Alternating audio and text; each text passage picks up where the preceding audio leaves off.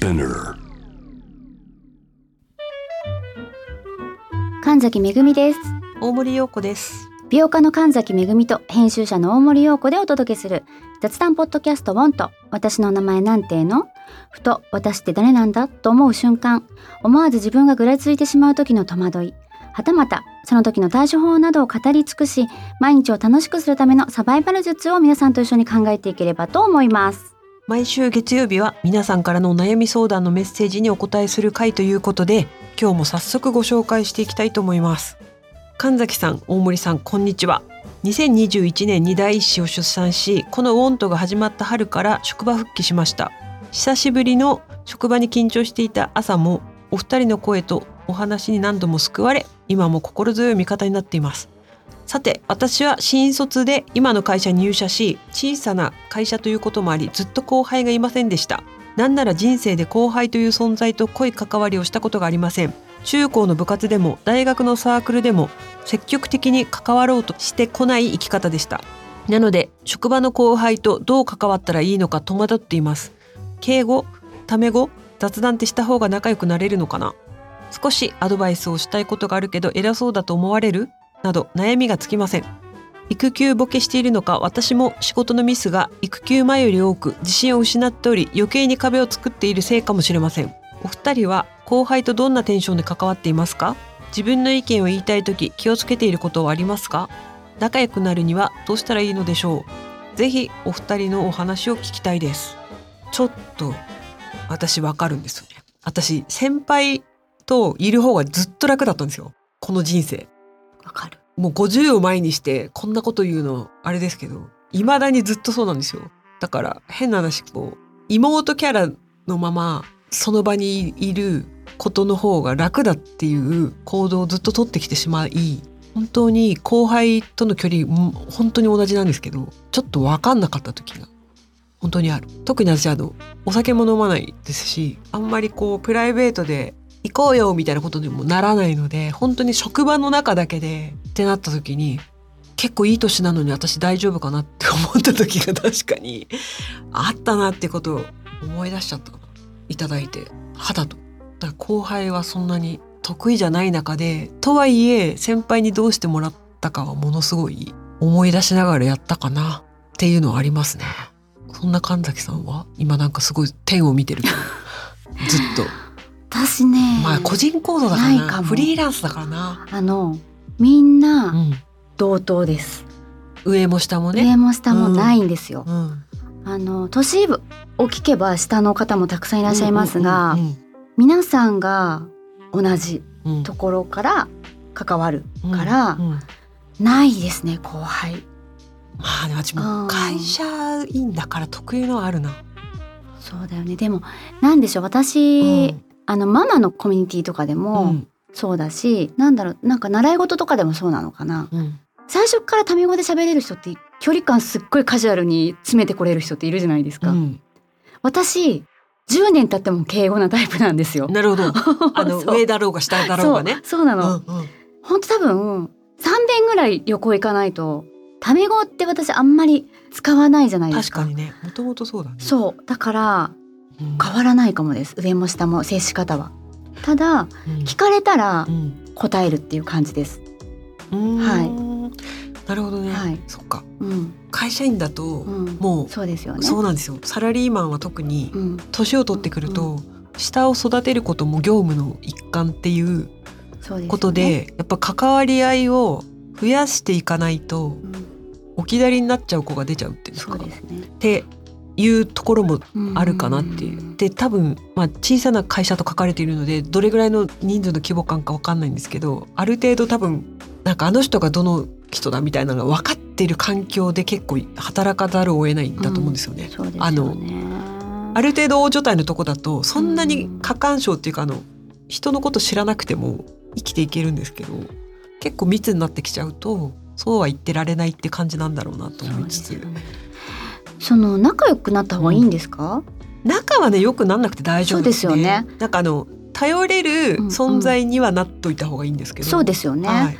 なんか仲良くなってうん、無理して？距離詰めすぎるのも良くなくないであすか？そうですね。あの仕事だと。仕事だからね、うん。あの仕事なんで友達になる人はないですね、うん。うん。なんかこれは絶対的にそうたまたま意見があって仲良くな慣れちゃったら結果論ですね、目的にする必要はないかなっていうのは私も個人的にあって、うん。でししかもやっぱ仕事を通してコミュニケーションせざるを得ないじゃないですか、うん。それ以上でも以下でもないっていうか。私は。距離詰めすぎると、はい。変なことで変になったりしますよね。そうですね、うん。ドライにならないといけないところで、はい。はい。まあねクールに必要以上にしなくていいんですけどちょっとだけこう突き放した時のがコミュニケーション上しっかり仕事ができる時そうそうそうそうが多いですよね。やっぱ目の前の仕事を運営する時に一番いい関わり合い方のチームビルドというかチーム構成というかしてあるのが、まあ、会社のいいところなのでその時の誰に何をカバーリングしてもらった方がいいのかっていうのの差配を上は多分下の子にしなきゃいけないからそれがつがなくできる責任感あるのは私だよっていう。であなたこれしてくださいねっていうことをこう違和感なく回せるようになればそれ以上のコミュニケーションをなんか無理してやる必要はうん。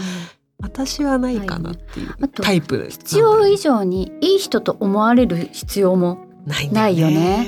うん。この仕事はあの先輩に聞こうっていう時に聞きづらい人にはなっちゃいけないかなっていうので、だからそういう意味の気さくさみたいな気やすさ。でこっちからしても聞きづらくさせといてなんで聞いてくれなかったのっていう怒るのってすごく下にとっては理不尽じゃないですか。うんだから聞きたい時に聞聞きやすい先輩であるっていうこと以上の気さくさは別にあのキャラじゃないならやらなくてもいいかうなんっていう。うん、そう思います。仕事では仲良くならなくても。そうですね。もしかしねはい、ま、ママ友とかとまた意味違うんでね。子供のために仲良くしてあげなきゃもないじゃないですか多分この会社って。そうとで何かのために仲良く甘えが出り、たりとかね。うん。それがちょっと仕事に支障が出たりとかもするかもしれないし、あと市場が絡んできちゃう。仲良くすると。そうですね。だから仕事を達成するっていうところとちょっと角度変わってきちゃうね。う。ん、あと今市場っていうのであったんですけど、うん比較的誰かと仲良くするっていうのグラデーションができるとうん。必ず、うん。あの下の子同士がうまくいかなくなるんですよね。なんかあなたなんとか先輩に可愛がられてるからとかなって、本当にその子ができて評価してあげてるのにエコひいきみたいに取られるとまたその子も良くないから、うん。なんかそんな感じ神崎さんが言ったフラットが一番っていうか、う。上も下も横も全部全部フラット。フラットでも経験がある分教えるね、そう聞かれたらもちろんだし答えるし。ね、少しアドバイスしたいことがあるけど偉そうだと思われるっていう時もいやこれはあの気づいたなら言ってあげたらいいよっていう、んそうだね。うん。偉そうとかはないっていうか経験に対して偉そうっていうのはないと思うんだよね。そうです。ね言い方が正しければ、どう思うかは相手の相手次第だもんねそうそうですよもねだからアドバイスの仕方によるっていうかね、う、うん。でもしたいと思ったら絶対しどきだと思うんでね、うんうんうん。あの手を差し伸べるというか気づいたことは教えて共有してあげるのは絶対いいことだからそれに偉そうとかは絶対ないし、こんなう多分基本的にこんだけ気を使おうとしているから偉そうと思われるタイプじゃないと思うんですよね、うんうん。そもそもが。うん。で偉そうだって思われるのは多分上の人が下の人に思うのであって下の人は上の人にあんま思わないっていうか偉くて当たり前だってななんとなく思っちゃうからみんな、うんうんうん。だから下に対しては偉そうだって思われないから大丈夫。そうだね、なんとなくなんですけど、ん。なんかこの先輩なんかちょろいなって思うよりうん。ちょっとピリッとするなぐらいの方が良くないの？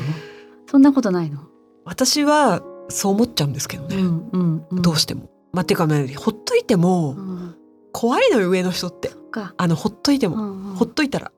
だから普通にしたらピリッとするから、まあ、確かにちょっとあの質問しやすくなるぐらいの、うんなんか気さくさオーラは私意図的に出さないとうんうんうんうん。良くないなって。それはちょっと礼礼儀かもしれない。うん。あの潤滑油というか。そうだね。そうあの年上のマナうん。ーとして無表情が怒ってるに取られるっていううん例えば。うん。うん別に笑ってる必要はないけど、機嫌良さそうにしてる必要もないけど、うん。聞きやすいぐらいのガードの緩さというか、あとなんかあれじゃないですか？声掛けしたらいいんじゃないですか？なんか困ってることとかない？とかって、あちょっのと本当にそれもそういう感じ、あってうん。やっぱ後輩もすごいぐいぐい来れる子と、うん。そうじゃない子もいてそのコミュニケーション能力だけうんうんうん。で評価するのはよろしくないなっていつも思ってて、うんコツコツと黙って黙々とやれる子っていて、でもアピールが下手な子っていうのもめっちゃいて、うんやっぱその子を見つけて評価してあげるっていう作業を結構意図的にそれはなんかやってあげた方がいいとは思う。か見てはいて見てちゃんと見てはい。はい。いて、うんそうやって声掛け、はい。困ってることないかうん。分かんないことないこれが、ね。あの本当にすごくやってもらってありがたかったよとか。とか。ねありがとうとか、すごい頑張ったねとか、はい。そういうさらっとした声掛けうん。するだけで全然違いますよね。うん。あ見ててくれるんだ、うんうんうん。結構ね見ててくれるんだって思ってもらえるのは、うんうんあのマイクロマネジメントって言って細かいことずっと見てるのはよろしくないけど、うん、でも全くの無視もよろしくなくて、そうだね、なんか本当に適度に褒めるというか、そうですよね。だから、はい敬語タメ語も関係ないし雑談も別にしなくていい。しそういう仕事としてのやりやすいような、うん。スムーズに分かんないことがあったら聞けるようなうん。そういうだしなんかやってもらって嬉しいことを素直にうんうんうんありがとうとか、だね。それでいいよくやってくれてありがとう、んん。めっちゃ助かるとか、うんうん。ね。それでいいですよね。全然いいですね、うん。いいですねって私は思ってますね。うん、私もうん。そう思いますね。うん。だからはい。後輩とどんなテンションで関わってますか？なんか普通で。うん、めっちゃ助かるよって言ったらめっちゃ助かるよって言えば、そうだね。うん、だから本当にね仲良くならなくて大丈夫。うん、あの一緒に仕事をするチームメイトとしてコミュニケーションが円滑にできてれば、うん。必要以上に仲良くならなくて大丈夫ですっていう、そう思います。ね、ね。まあ悩むよね。うん、とはいえねこういうあの質問神崎大森はこう言ってるけど、うんこういうこともあんじゃないですか？ってあったうんらそれはそれでまたコメントいただくと嬉しいです。はいなるほどって思えるのでねはいはいですです。はいこんな感じで毎週月曜日に皆さんのお悩みに答えるポッドキャストを配信しています。感想はハッシュタグカタカナでウォント。メッセージの宛先は概要欄にあるメッセージフォームのリンクからご投稿をお願いします。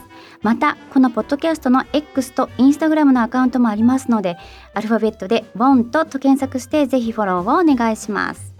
それではまた、明後日水曜日に。お会いしましょう。